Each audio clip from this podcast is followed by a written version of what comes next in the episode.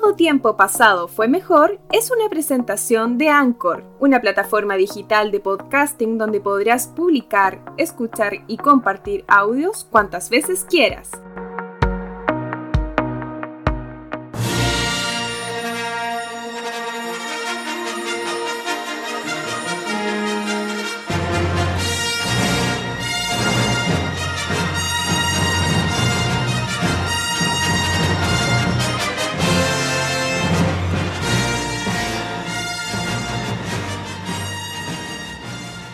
¿Qué tal amigos y amigas? Ya estamos comenzando nuestro tercer episodio ya de Todo Tiempo Pasado fue mejor y para hoy día también vamos a tratar de analizar y conversar acerca de un aniversario. Ya son los 40 años prácticamente de El Imperio Contraataca, de la saga de Star Wars y para muchos fanáticos, ¿cierto?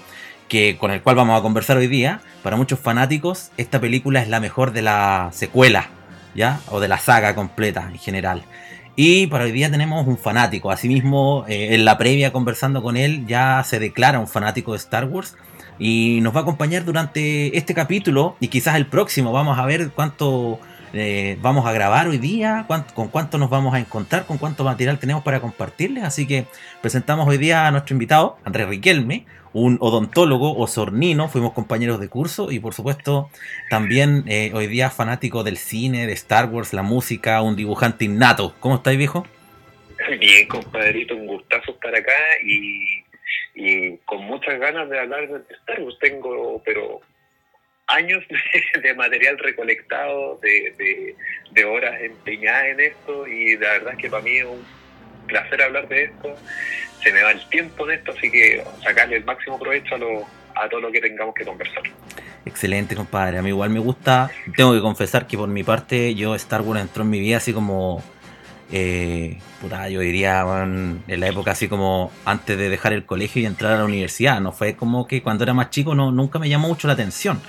Y de ahí la primera pregunta, ¿cuándo llegó a tu vida eh, Anakin Skywalker y, compañía limitada, Han Solo y todo el tema? Mira, para mí, eh, te debería decir que tengo hermoso de haber visto Star Wars cuando era muy chico. Eh, una de las gracias de que yo vi Star Wars en VHF fue unas grabaciones que habían hecho una profe de cuando se transmitía Star Wars en TVN. Y y yo cuando era chico tendría que estar en primero o segundo medio para un día al alumno, como para tenernos tranquilos y tener un panorama, la profe nos coloca eh, Star Wars. Y, irónicamente, el Imperio contraataca. Yo la primera, la primera vez que fui a ver Star Wars de principio a fin y acordándome de todo fue en el año 97. Y el año 97 para, para los fanáticos de Star Wars es un año bien especial porque se cumplen en ese entonces 20 años desde el estreno de la primera Star Wars, de la Nueva Esperanza. una Nueva Esperanza. Eh. Exacto, y eh, se lanza lo que se denomina la edición especial. Y ahí yo creo que vamos a hablar un montón de eso, de por qué Lucas tira esta edición especial, pero a palabras súper simples, Lucas con la tecnología que tenía en los años 90 y que no tenía en los años 70, se da cuenta de que hay cuestiones que a mí no me gustaron, que hay efectos que a mí no me gustaron, lo que decía Lucas, y que le voy a meter plata y esta cuestión la voy a mejorar digitalmente. Ah, Entonces, entonces él remasteriza las tres películas, el episodio 4, 5 y 6, y los vuelve a estrenar en el cine con mejoras digitales, con eh, ediciones del audio, algunas escenas que él había borrado inicialmente las vuelve a reincorporar. Entonces, y ahí yo me acuerdo que fui al cine a ver el episodio 4, eh, La Nueva Esperanza, con mi viejo, y de ahí yo no paré más de, de gastar plata en Star Wars. Ah, o sea, aparte, ¿eres coleccionista? ¿A qué te dedicas? ¿Con, con Star Wars? con Star Wars yo la verdad es que yo no compro toda la mercadería que hay, yo soy súper, eh, yo me dedico a, uno, a historietas, ¿Ya? todo lo que es cómics, enciclopedias y eh, lo más pesado para mí, lo que más me gusta de coleccionar de Star Wars es figuras, eh, figuras ya sea por ejemplo de aeronaves, ah, figuras eh, vintage, de hecho tengo el privilegio de tener algunas figuras ya del año que ya tienen más de 20 años que están selladas Oh. Así que entonces tengo mi, mercancía en eso. El resto obviamente tengo películas, ¿cachai? Tengo videojuegos, para qué decir polera. Actualmente, de hecho ahora mientras conversamos, tengo una, una polera de un Stone Trooper Entonces, es más que todo eso, pero mi, mi- el tema pesado para mí es el tema de las figuras y el tema de lo que es literatura de Star Wars, principalmente. O sea, eso yo me voy muy muy duro. Oye, eh, ¿tienes el milenario, milenario no? Oh. Qué buena, weón. Que esa, la nave yo, una weá que me encanta, weón. Es que el, el halcón milenario, la gracia que tiene es que ya pasa a ser un, personaje propio. ¿cachai? O sea, de hecho, eh, yo creo que vamos a hablar más adelante de eso, pero cuando aparece el primer tráiler del episodio 7 de, Awakens, Ujú. el tráiler parte con el halcón milenario surcando el cielo, ¿cachai? Y yo, cuando después de esa escena aparece Harrison Ford y Chewbacca, Conche tu madre, Dice- yo cagué igual. soy...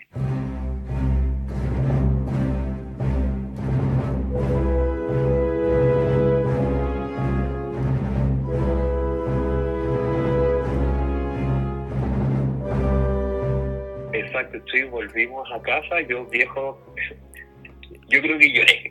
Sí, weón, porque estos weones, los otros estaban- se estaban escondiendo. eh, creo que debajo del halcón minerario, ¿cierto? O por el Exacto. piso, se estaban escondiendo. Y ahí entró Harrison Ford, weón, tu madre, estaba que me pegaba con la, en la cabeza. Y dije, no puede ser. Y bueno, estaba re viejo el weón, pero puta, weón, eh, a verlo, chuy, y volvemos a casa, como dices tú. Y fue tremenda esa entrada. Y recuerdo que esa noche cuando fui al cine, porque la fui a ver al cine, y como tres veces, weón, los weones gritaban adentro de la wea, weón. Eh, es loca la cuestión. Ahora después podemos conversar largo y tendido si las expectativas se cumplieron o no, pero a mí ese trailer es tremendo porque al final justamente representa lo que decimos, que al final eh, el halcón milenario y todo lo que es el tema de la trilogía original, eh, cada vez que en las películas nuevas o algún producto que sale con eso, es un combo fanático que al final dice, puta, yo gasto plata, gasto tiempo en este producto y lo voy a consumir. Eh, y a eso se apela, ¿cachai? Que al final del día, por eso que el nombre de tu podcast, eh, de tu podcast está súper bien para este, para este capítulo, porque yo creo de que para los fanáticos de Star Wars el tiempo pasado va a ser infinitamente mejor. eh, y cada vez que sale algo que nos gusta es justamente porque conecta con el pasado, ¿cachai? Conecta con la trilogía original. Cuando veo Rogue One y veo que aparece Vader, que es para mí una cuestión pero brígida, ¿cachai? Ujú. Eh, entonces eso. En esa escena final de, de Rogue One, que para mí es la mejor escena de la película, weón. Y, y, y de Después lo conversamos, pero sí. Sí, de todas maneras, de ahí tenemos harto, harto, harto paño que cortar. Así que, oye, no, pero ya, hay mucho. A mí me gusta, pero no soy tan fanático, pero tengo unas imágenes, digamos, en, en- en- en la mente que lo vamos a conversar. Oye, ya, cuento corto, para partir, ya como después de, de- de- de- este, de esta intro, entre comillas. Esta cosa la planeó Lucas, ¿cierto? En una secuela que parte en una nueva esperanza y termina en el retorno del Jedi, ¿cierto? ¿Es así? Efectivamente, lo, lo que hace Lucas, Lucas viene de una camada de directores eh, que tú y yo y nuestra generación y nuestras generaciones antes los, los recuerdan con mucho cariño, que son todos estos directores tipo Spielberg, eh, Martin Scorsese, Brian De Palma, eh, Francis Ford Coppola, de hecho muy amigo de, de Lucas. Y, y la verdad es que viene con estos aires nuevos, ¿cachai? Donde tienen muchas ganas de hacer cuestiones nuevas. De hecho, todos los directores que yo te he dicho tienen películas representativas, llámese El Padrino, llámese eh, Encuentro cercano al tercer tipo, ¿cachai? Todo este Mm. tipo de películas que son icónicas para nosotros son responsabilidad de estos tipos. Y en el caso de Lucas, Lucas tenía una filmografía súper chica antes de meterse a Star Wars. De hecho, te puedo decir que oficialmente antes de Star Wars, eh, Lucas tenía dos películas nomás. Era lo único que había realizado y películas bastante bajo presupuesto, con una buena recepción, eh, pero que de alguna u otra forma no le da como para ser un, tremendo director, ¿cachai? Eh, no sé, con- eh, para estar a nivel de Stanley Kubrick a ese momento, para nada. Entonces, ¿qué es lo que pasa? Lucas empieza con su idea de, de- de armar Star Wars en el año 73 aproximadamente, o estar variando en el año, pero más o menos eso. Y este loco era pero extraordinariamente fanático de Flash Gordon. Para los que nos escuchan y si alguna vez vieron Flash Gordon, Flash Gordon es un programa de televisión de mediados de siglo, los años 60 prácticamente, que tenía un presupuesto, pero yo creo que muy bajito, De hecho, los efectos especiales eran súper precarios, las naves literalmente se leían los cordeles, ¿cachai? Era una cuestión pero súper, súper eh, bajo presupuesto, pero era ciencia ficción al fin y al cabo. Y Lucas era fanático de esta cuestión. Y al final, después de haber hecho estas dos películas, una que se queda entera de ciencia ficción y la segunda que era más que todo un documental sobre eh, la juventud ¿cachai? estadounidense, aunque era una película, pero era con, con objetivos como documental, a, Lucas se le atraviesa que quiere hacer lo que él en sus palabras dice que es una ópera de ciencia ficción espacial. Eso es lo que él quiere hacer. Una ópera. Eso es lo que él, como que él lo grafica de esa forma. Ya. Esto lo que a poquito empieza con bocetos, empieza con bocetos, empieza con, con, con historias súper chiquititas. De hecho, súper loco porque si tú te vayas a tu cuento, lo que yo voy a hablar ahora está pero a libre disposición de la gente en todos lados.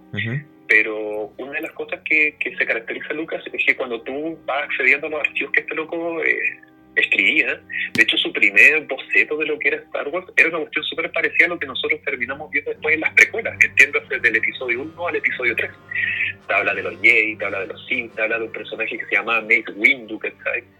Y a medida que avanzando Lucas va depurando la idea. Al final después termina descartándola, eh, empieza a aparecer otras historias donde él aparece eh, eh, los famosos Skywalker. De hecho, después de hecho, muchas veces durante la medida que, que Lucas va armando este concepto, de Skywalker pasa a Star Killer, eh, es una cuestión súper loca, de hecho muy pocos saben de que antes de que empezara la producción de la primera Star Wars, Luke Skywalker iba a ser una mujer. ¿Cachai? Sí, sí lo había escuchado. Entonces, eh, el, el, personaje Han Solo era un pirata, eh, Luke Skywalker iba a tener un hermano, ¿cachai?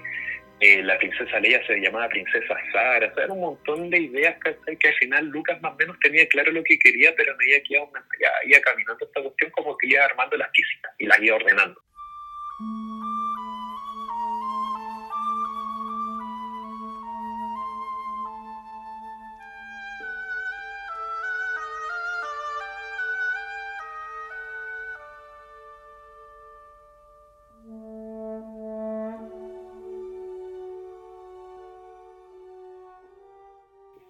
Del día, Lucas ya había tenido mala experiencia con ciertos estudios. De hecho, él, eh, las películas que había filmado, las había filmado con estudios Universal y estudios Warner. Y él, él había terminado con un poquito atravesado con las grandes empresas de Hollywood porque siempre sus películas se las terminaban editando. Le cortaban tiempos, ¿cachai? Eh, las cambiaban a formatos. Entonces, eh, a Lucas lo que le pasa es que cuando empieza a armar este cuento, él de hecho funda su propia empresa filmográfica, que es lo que nosotros conocemos Lucas como Films. Exacto. Tú cuando ves una película de Star Wars, te, te suenan ¿cierto? las trompetas de Fox y después te sale el logo de Lucasfilm brillando y aparece luego el mensaje cierto de, de hace mucho tiempo en una galaxia muy, muy lejana. Exacto. Lucas funda Lucasfilms, pero a pesar de eh, fundar su empresa necesitaba un, un estudio que lo ampare y ese estudio es Fox. Ya, Entonces él como el que dice, ¿sabes qué? Nos gusta lo que hemos visto de, Lucas, él trae este boceto, él trae este, este, libreto, y lo otro que traía Lucas era un, eran ilustraciones. Ilustraciones hechas por un compadre que se llamaba Ralph McQuarrie, y Lucas, de hecho, cuando él escribe más o menos el guion de Star Wars, hace unos, unos monitos como tipo de palito, como de la forma de la X-Wing, ¿cachai? La forma de los, de los TIE Fighters, de la Estrella de la Muerte. Pero él necesitaba vender el concepto para que le dieran las lucas. Y él lo que hace es que contrata a Ralph McQuarrie, que era un ilustrador. Y, y si, George Lucas es el padre de Star Wars, indudablemente, pero yo creo que al menos tiene que ser el tío en segundo grado, Ralph McQuarrie. Porque este loco de, porque este loco de verdad eh, le dio vida Star Wars. O sea, tú ves sus ilustraciones que se hicieron dos años antes que Star Wars diera luz y son súper parecidas a lo que fue realmente. De hecho, no sé, pues, por ejemplo, eh, Lucas cuando él más o menos le empieza a mencionar cómo quiere que sea Darth Vader, Lucas le dice, mira, yo creo que Darth Vader tenga una máscara, está Y él le dice, no, o sea, que, máscara no, un casco completo y que tenga un dispositivo para respirar. Y tú ves las fotos de, de Vader que dibujó McQuarrie y ese es Darth Vader, ¿cachai? O sea, no hay, hay otra cuestión. Entonces, lo que Lucas lo puso en papel, McQuarrie lo puso en ilustraciones. Ya. Y esa cuestión es la, en la piedra angular para lo que de ahí sigue para adelante. Ya. Que ya es empezar a armar el punto. No, te cacho, te cacho. Habían algunos datos que la verdad es que no, no, manejaba todo. Oye, y eh, bueno, disculpa que te interrumpa, pero en, esta historia, digamos, de, este nacimiento, ¿cierto? De, comenzar a construir, digamos, de aquí para arriba. Y resulta que en todas estas ideas que mencionaste, habían ideas que son de la precuela. Exactamente. Entonces, ¿qué onda? Lucas creó todo al mismo tiempo, lo tenía todo pensado. ¿Cómo, ¿Cómo fue la cuestión ahí? este loco cuando ya empieza tiene que darle forma al guion, le vende la historia a, o para llevarle la historia definitiva a, a Fox, este loco hace, una, hace una historia, pero la historia se le sale de las manos. De hecho, este loco está encerrado un año escribiendo esta cuestión. Y es tan grande la historia que el arma que él se da cuenta que o hace una película de ocho horas o no le da. Entonces al final él dice, esta cuestión la tengo que ir en tres películas. ¿Cachai? Entonces, en ese entonces, este boceto era solamente lo que tú conoces como Star Wars, la trilogía original, el episodio 4 el episodio 6. Pero yo creo que en su cabeza él ya tenía, y como te mencionaba, él ya tenía eh, las nociones del general Kenobi, de las guerras clónicas, de la disputa de los Jedi, ¿cachai? Entonces, originalmente hace un, un libreto extraordinariamente grande. Él lo que hace es que le vende a técnicamente a Fox la primera, el primer tercio, ¿cachai? Pero para Lucas era o todo o nada. Y esa es una de las cuestiones que Lucas, yo creo que hizo, metió el gol de, de. Y que tenéis que pensar de que antes de Star Wars, salvo Odisea en el espacio 2001 de Stanley Kubrick, la ciencia ficción era una cuestión pero súper precaria, una cuestión para cada los chicos. ¿no? La gente no pedía esas películas. ¿Por qué no las veía? Porque esos efectos especiales eran súper caros para la época. Entonces, como no podía hacer eso como efectos especiales, la película te queda chacha. Entonces, mm. la gente no iba a chacha, entonces prefería ir a ver películas como Planeta los Simios, ¿cachai? El Padrino, que eran películas, en el caso de la última, realista, ¿cachai? Claro, normales, eh, pues, bueno. O Exacto. poco surrealistas. Exacto, entonces al final, ¿qué es lo que hace Fox? Fox lo que hace es que estaba convencido más o menos, les pasa el Lucas a, a la redundancia, a Lucas, y eh, le dice, ya compadre, haga su película. Pero le suelta una cierta cantidad de lucas y a medida que van cachando de que esta cuestión va tomando fuerza, Fox empieza a ofrecer más plata a Lucas. Y Lucas dijo, no, yo estoy bien con lo que tengo, pero a cambio yo quiero que en vez de que ustedes me den plata, yo quiero que agarren ciertos derechos. Uno es el derecho de hacer secuelas, dos es el derecho de imagen, y tercero, que este es el cuando Lucas la clava en el ángulo, es yo quiero los derechos de la mercancía.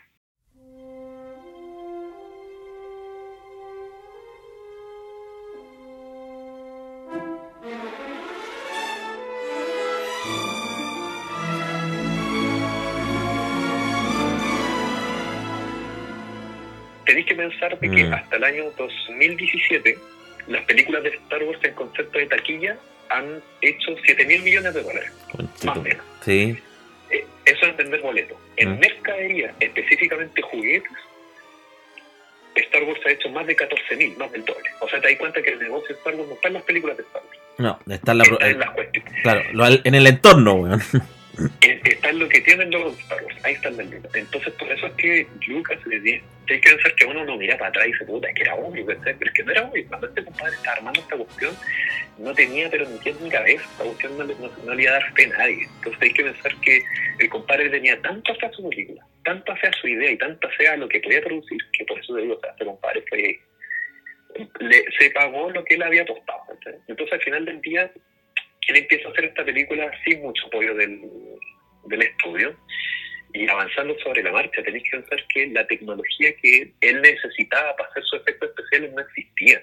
No existían los computadores que él necesitaba hacer esta cuestión. Entonces, él, aparte de formar Lucasfilm, forma una segunda cuestión que es una, es una, una empresa de eh, efectos especiales que se llama ILM, que es Industrial eh, Light and Magic para los que no saben, esta cuestión armó Antro que son los responsables de los eh, efectos especiales de Jurassic Park, ¿cachai? La de Jurassic Park, la, mejor, la 1, la, la de Steven Spielberg, y, y, en esta empresa, George Lucas y sus asociados, ¿cachai? Tienen que construir desde el cable, ¿cachai? Hasta el lente de las cámaras que ellos necesitaran para que esta cuestión funcione.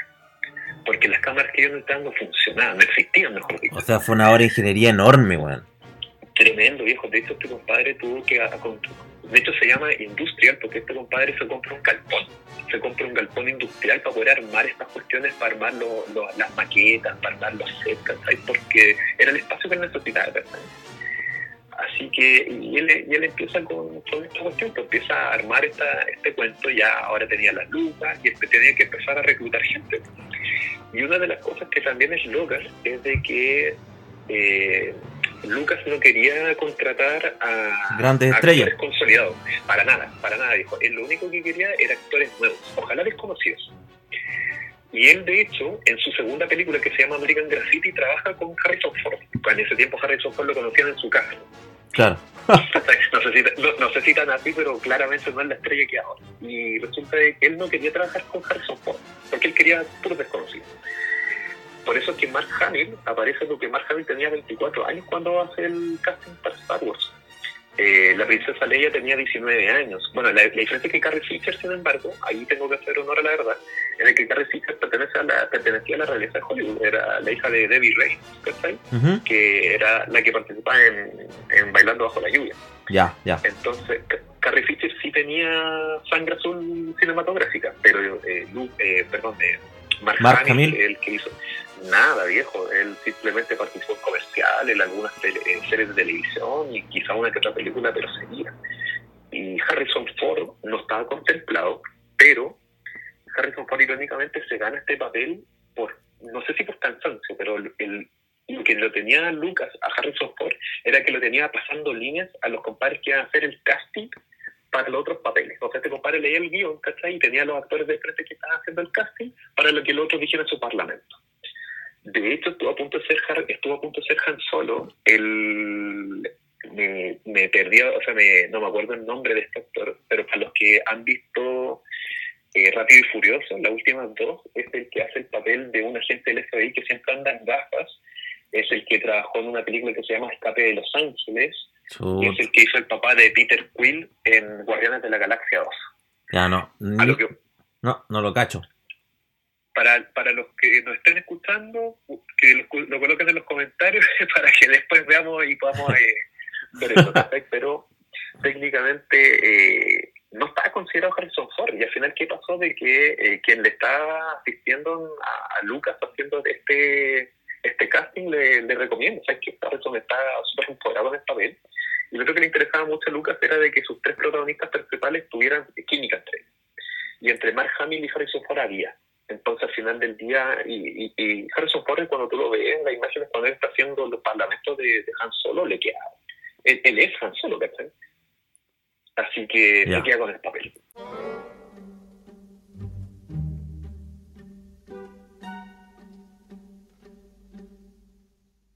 Entonces, ya Lucas tenía estos, estos compadres, tenía estos cabros, ¿cachai? Y él lo que sí necesitaba es que tenía darle peso dramático a sus personajes, porque al final tenía puro inexperto, pero necesitaba un compadre que le diera categoría, o sea, que ya, perfecto, todos tenemos actores jóvenes, pero también tengo esta figura.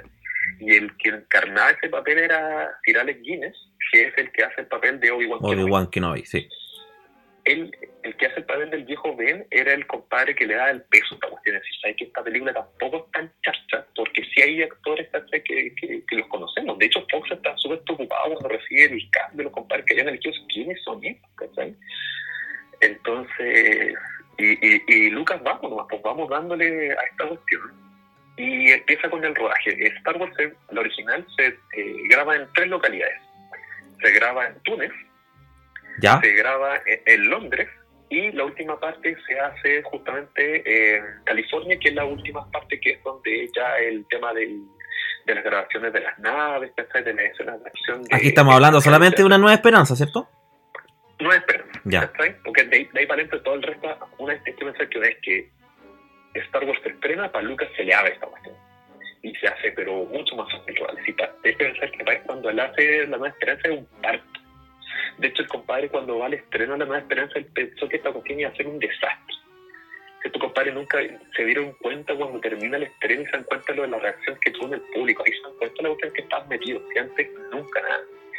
Así que, de hecho, tuvo un montón de problemas. Eh, cuando fueron a grabar en Túnez, eh, Túnez no llegué nunca. Los compadres las primeras semanas les llovió lo que no llovía no sé cuántas décadas. Así, después de que pasó la lluvia, hacía un, calor de la puta.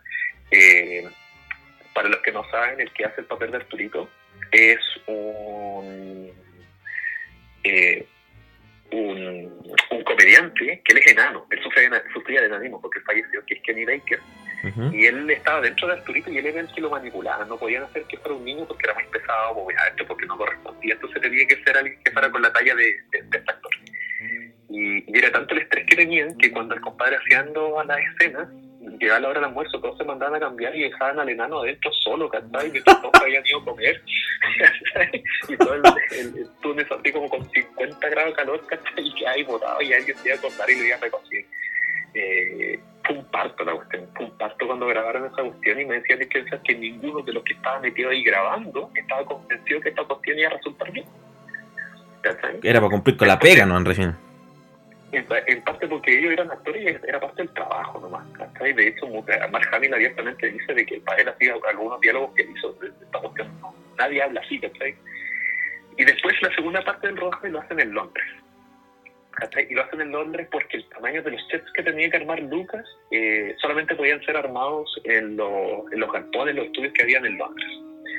Y, y ahí la cuestión es mucho más tranquila, de hecho las la principales escenas que se, se, hacen allá son las de la estrella de la muerte, ¿cachai?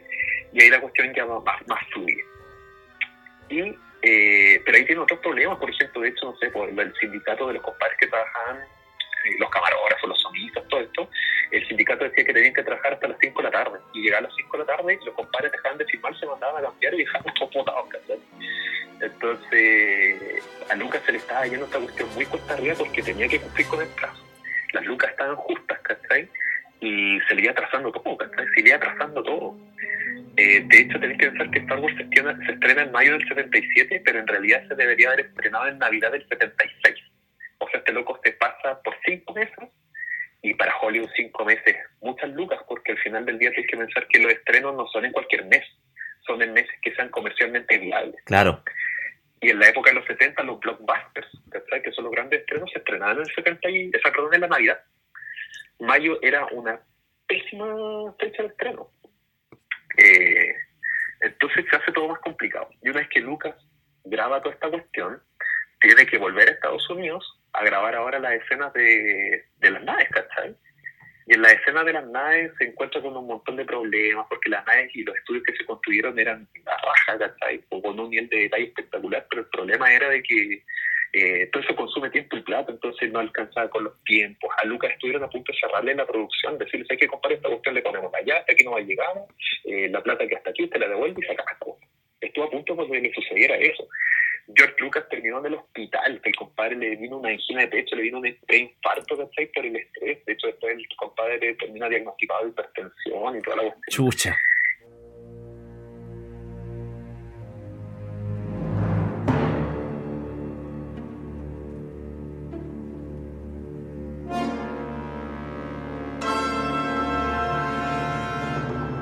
¿cachai? Esa parte, bueno, aquí me estoy desayunando, ¿ah? ¿eh? El compadre es así, ¿cachai? Y, y Lucas, de hecho, él cuando termina la primera película, por decirlo así, eh, que es la primera edición, puesta sin sonido, sin música, sin efectos especiales muy desarrollados, a Lucas le carga la película, le carga.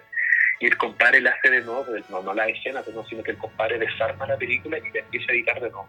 El problema es que el editor que había hecho la cuestión ya había cumplido su plazo. Tiene a su mujer trabajando con él, ¿cachai? Esta película. Entonces, viejo, te quiero decir que todo esto, y todo esto con el plazo de que Fox le está diciendo, compadre, la fecha, la fecha, la fecha, la fecha. Así que, un desastre.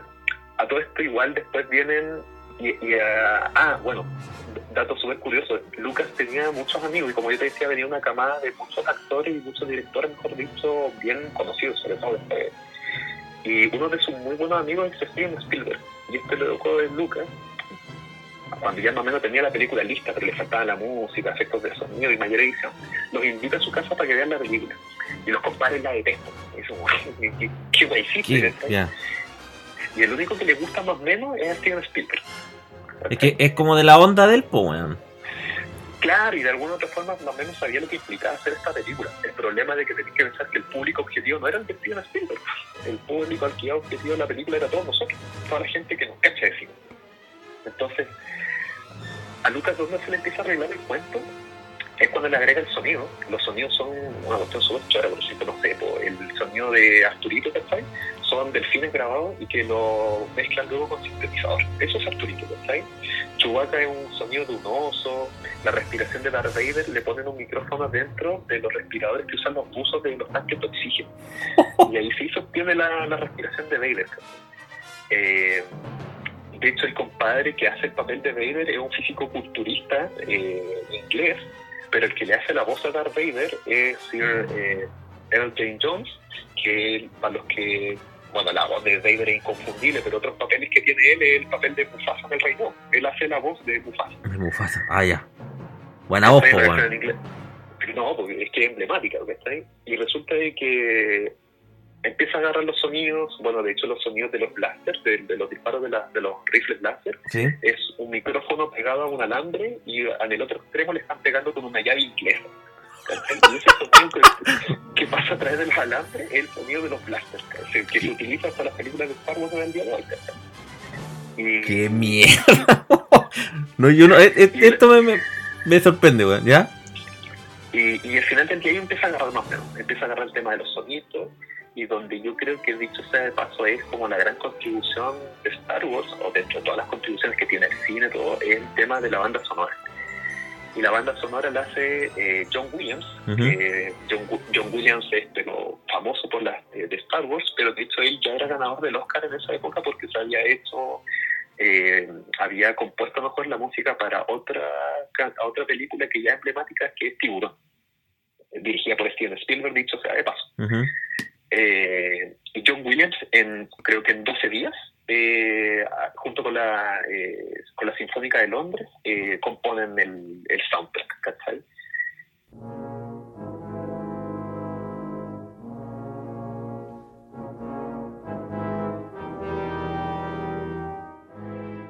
Cuando Lucas lo arma a última hora esta cuestión, junta las escenas, junta los sonidos, la voz de Elvin Jones, ¿cachai? etcétera, etcétera, etcétera, más la música de, de Williams, estrena esta cuestión. Y esto se estrena el 25 de, de mayo del 77 en el Teatro Chino, en Hollywood. Y, y que sea lo que Dios quiera, no, pues compadre. ¿Cachai? Esa era la filosofía de los que estaban ahí, de los ejecutivos de Fox. De, Claro, de esperando la, la peor de las críticas, la masacre y todo el huevo. esperando que esta cuestión se fuera a la mierda, porque hay que pensar de que los compadres actuaron en una cuestión que ellos no cachaban que estaban actuando, porque ellos no te, nunca habían visto un un X-Wing, eh, habían visto más o menos parte del halcón milenario, que era lo que habían armado para el set, ¿cachai? pero no tenían idea que cresta tenían esta cuestión. Y, y el resto de historia desde el punto de vista que empieza Star Wars y, y, y tenéis que pensar de que hay un punto del cine previo y otro punto del cine posterior a Star Wars. Sí, en todo sentido esto, en sentido de efectos especiales, en sentido de música, de efectos de sonido, ¿cachai? En la forma en que se empezó a hacer ciencia ficción de ahí para adelante, la cuestión es brutal. Y, y, y démosle, po. y al final del día George Lucas tenía razón. Lucas se forra con el tema de los derechos, eh, los principales derechos que se forra con el de los juguetes. Eso es lo que le da la lucas a, a, a George, porque el tema de que eh, él era parcialmente dueño de los derechos de la mercadería. Eh, Él, de hecho, ganaba 2.5% de todos los juguetes que se vendían. Otro Bien. 2.5% se lo ganaba Fox y el resto 95% se lo ganaba la empresa de juguetes que, dicho sea de paso, se llama Kenner. ¿Se llamaba cuánto? Y Kenner, Kenner, ya. K-E-N- K-E-N-N-E-R. Y, y da lo mismo ahora porque ahora esa empresa no existe porque ahora se llama Hasbro. Hasbro, ya. Hasbro la compra, de hecho. Y, y Lucas, de ahí para adelante, tiene el vamos para hacer su saga. ¿Por quién no? Viejo? De hecho, para diciembre del año 77, Star Wars era la película más taquillera de todos los tiempos. El, el episodio estrena. 4. Y partió siendo. Y, y se presenta como episodio 4.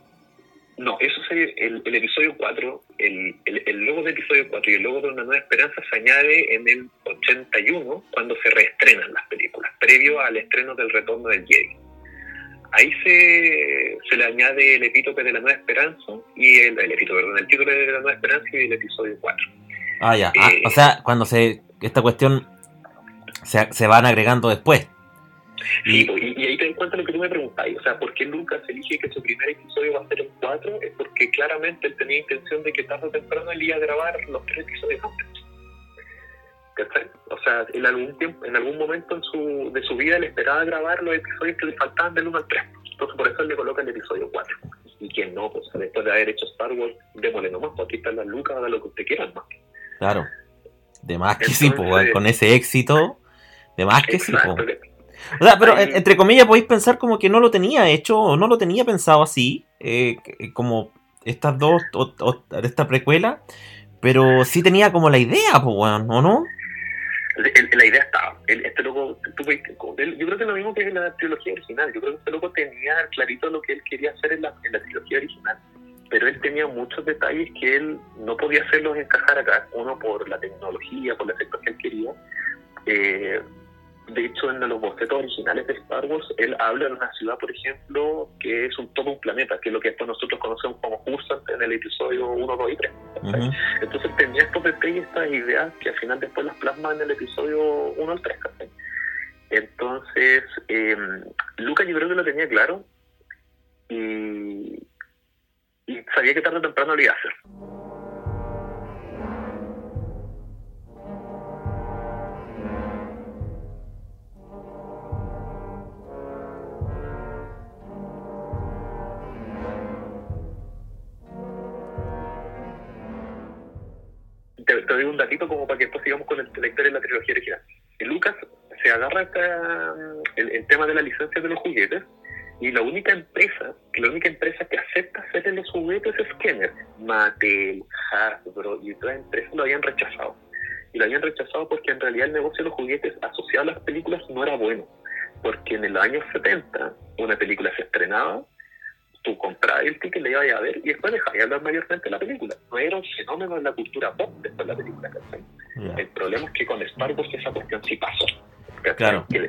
Película se, creó un, universo, digamos, paralelo, pues, weón. Una historia que contar que va mucho más allá de la película, como decías tú, con literatura y otras cosas, pues se, crea un fandom, que es lo que le dicen los gringos ahora que está este público fanático está Había otros que tenían fandom, Star Trek, por ejemplo, que se estrenó en el 66, tenía un fandom, pero super under, pero una cuestión de bajo nivel, que está ahí con pocos seguidores en comparación a lo que es Star Wars.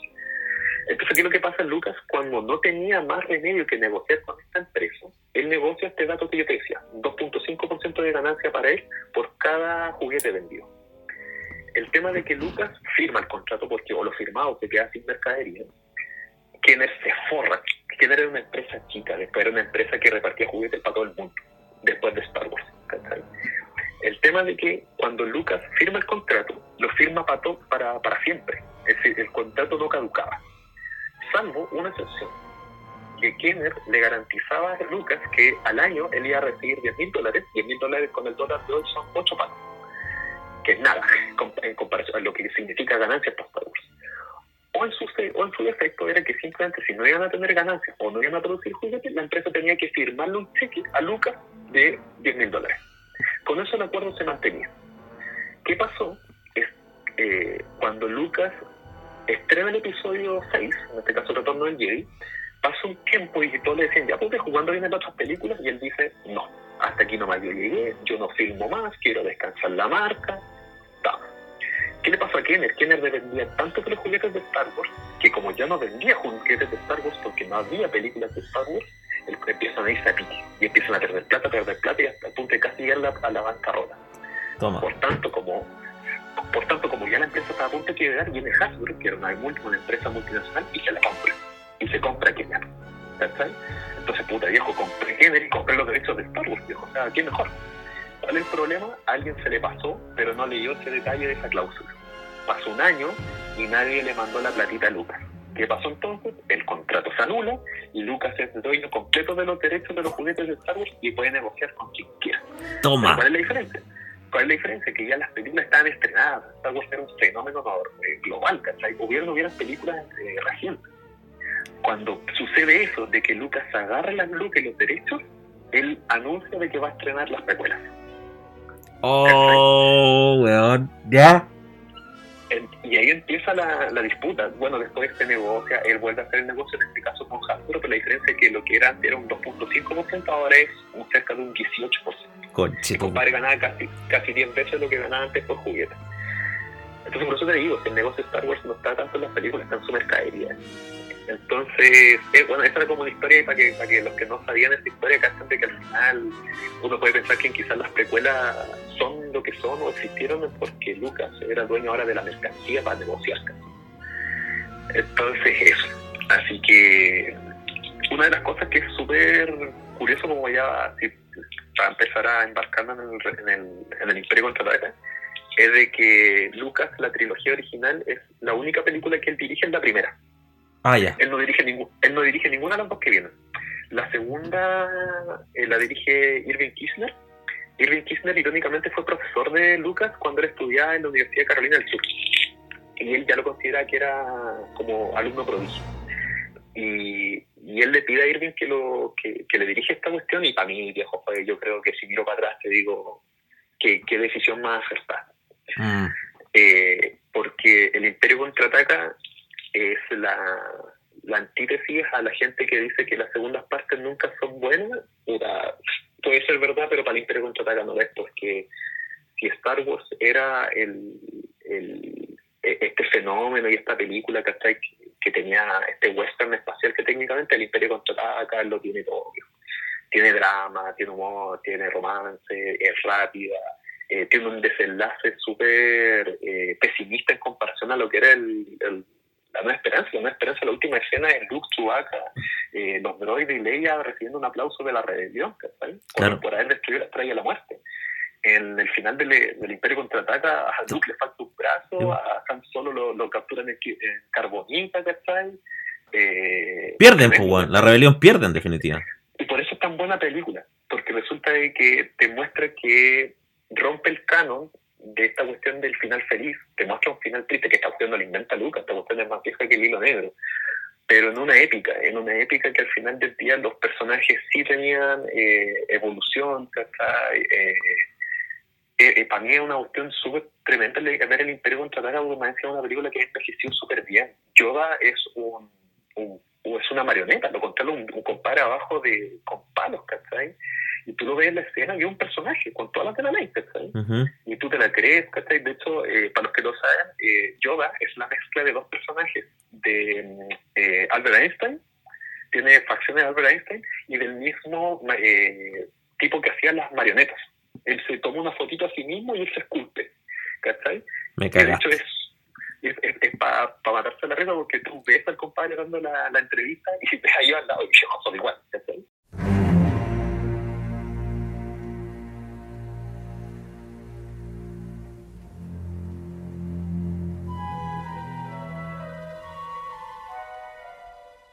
Entonces, El Imperio Contraataca tiene eso. Es, eh, es una película que, que, que, yo creo que el mayor consenso en, la, en los fanáticos duros, ¿cachai? de que es la mejor.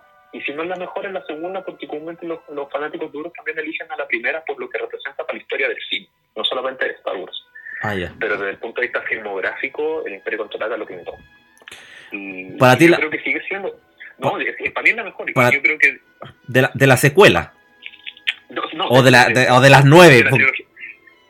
yo te podría decir que es la mejor de la trilogía original, es la mejor de la saga Lucas, del episodio 6 al, al, o sea, del 1 al 6, y ya no vamos a entrar en conversación de los episodios hasta el 9, pero si lo quieren incluir, sí, con mayor razón. Con mayor razón, sí, sí.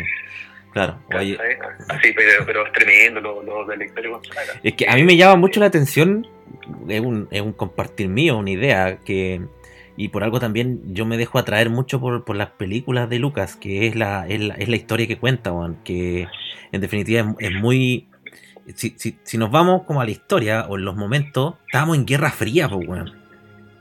Estábamos en, estábamos en Guerra Fría, pues, entonces es como los buenos contra los malos y el Imperio uno y la rebelión es otra, ¿cachai? Entonces, igual el, el compadre te está contando, entre comillas, un conflicto y lo disfraza, digamos, con esta cuestión y, con la política, porque que hay un Senado intergaláctico, weón, y, te, y, te, y, te habla, weón, de, y, ahí hay un punto importante que toca temas que están hoy día en la palestra, weón, que es la, la, eh, la diversidad, weón. Que un, dinosaurio, weón, tiene voto frente a un humano normal de carne y hueso. ¿Cachai? Y otro weón de otra raza, de otro planeta, Tatooine, no sé el weón que sea, que es un weón que es corrupto, que si le pagan más, no le va a vender la guaya. Entonces, te, habla de la, biodiversidad, o sea, perdón, de la, diversidad, perdón, de, de, los problemas que tenemos hoy día y de las cosas que esta, estas guerras, weón, entre comillas, ya sea de fuerza o ideológicas o políticas, eh, te genera como, como el golpe a, ese contexto geopolítico que en definitiva, para quienes quizás nos están escuchando y todavía no ven ninguna Star Wars o han visto alguna así al, vuelo pájaro, eh, la weá a mí me, empezó a agarrar por ese lado, weón, porque yo, por ejemplo, años después vi 4, 5 y 6, 1, 2 y 3. Yo la primera vez que vi y agarré la película fue 1, 2, 3, 4, 5 y 6. Ah, ovo, weón. Claro, exactamente. El tema de que si no, si no metiste, si no le diste en el ángulo, la, le pegaste en el palo, porque el, la base de por qué Star Wars es una tan buena idea y que es la, la base que comparten otras sagas, me, se me viene a la cabeza el Señor de los Anillos, es que tiene un concepto súper simple, que es el bien contra el mal, y un bien y mal súper bien definido. Súper bien definido.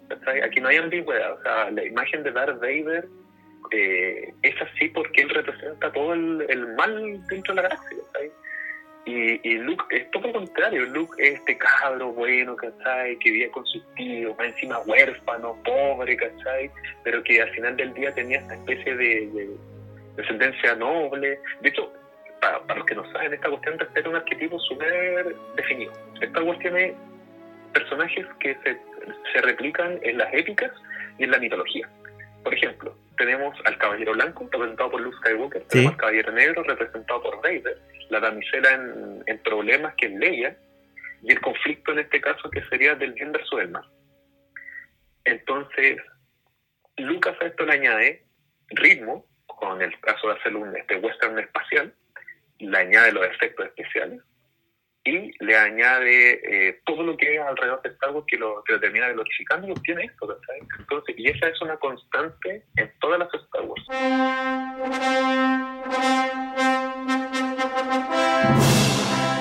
Te podría decir que la única Star Wars que no respeta mucho ese formato, que a mí me gusta mucho, ¿eh? Eh, es Rogue One. Rogue One no lo respeta tanto porque sus buenos no son tan buenos de hecho, hay una escena donde uno, de, casionando que uno de los protagonistas lo dice, he hecho cosas eh, malas con la alianza. Ah. Como que te dice, mira, estos son buenos, pero al final el tipo también tiene traficantes, también tiene contrabandistas, también tiene asesinos, de hecho lo dicen en, en, Rogue One. Pero es la única película que quizás no tiene esto tan claro. El resto las tiene todas, desde, la, desde las Disney, Hasta las Lucas originales. Y, eso funciona también, y por eso al mismo tiempo yo creo que funciona tanto a tantos niveles el Imperio Contraataca, porque al final es esta película de que los buenos también pierden. Pero a pesar de eso, eh, pueden recobrarse. Y, es lo que al final del día después plasma en el episodio que es el retorno de eh, hay un montón de cosas. A mí, yo, yo si tuviese que hablar del Imperio Contraataca, a mí, eh, a mí me la dirección de Irving Kirchner a esta cuestión es, de una utilidad tremenda. Hay que pensar de que contractualmente hablando, inicialmente no se sabía siquiera si Harrison Ford iba a volver a interpretar a Han Solo, para el episodio, para el, exactamente, para el Imperio Contraataca y con menor eh, seguridad aún para el retorno del Jay. ¿Por qué te digo esto? Hay una escena que es emblemática, que sí es de las mejores escenas de Star Wars, yo creo que está pegando un poco, que es la escena cuando Han Solo lo van a congelar en carbonita. Sí y la princesa Leia está agarrada por Chewbacca y le dice te amo. Y originalmente en el libreto que había hecho eh, Lucas decía eh, yo también eh, y sé que regresarás por mí. Ese era el original, según lo que se dice. El tema es que la sacaron porque no podían decir que él iba, a regresar por él porque no se sabía si Harrison Ford iba a estar contractualmente para el retorno al Ya. Entonces se le cambia para que él diga, en vez de decir, ella le dice te amo, en vez de responder lo otro, él le dice yo también te amo.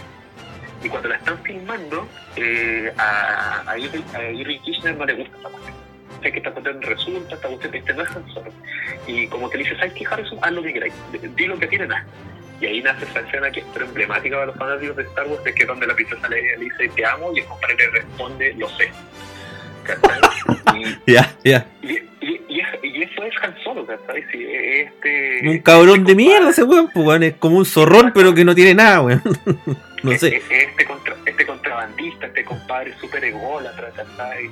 Eh, y, lo representa bien, ¿cachai? Y, y, de hecho, si tú lees la entrevista que le hace a Harrison Ford para el Imperio Contraataca, él dice abiertamente que para él Han Solo debería muerto ahí.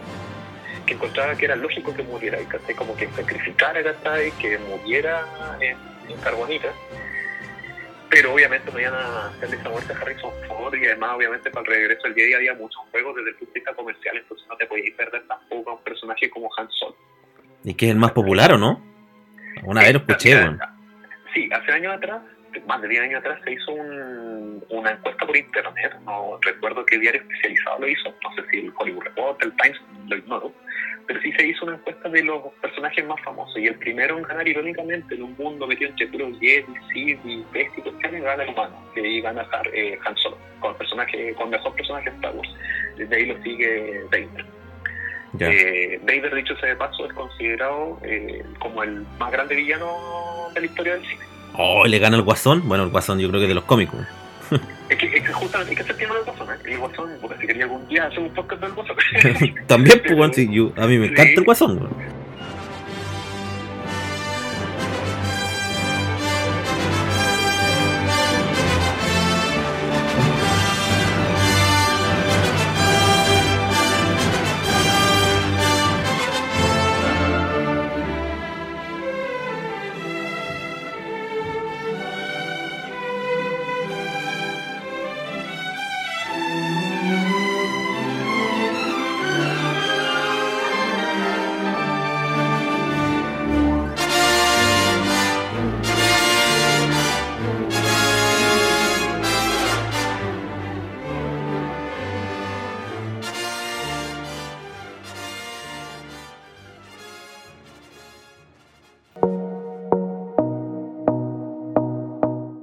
Tiempo pasado fue mejor fue una presentación de Anchor, una plataforma digital de podcasting donde podrás publicar, escuchar y compartir audios cuantas veces quieras.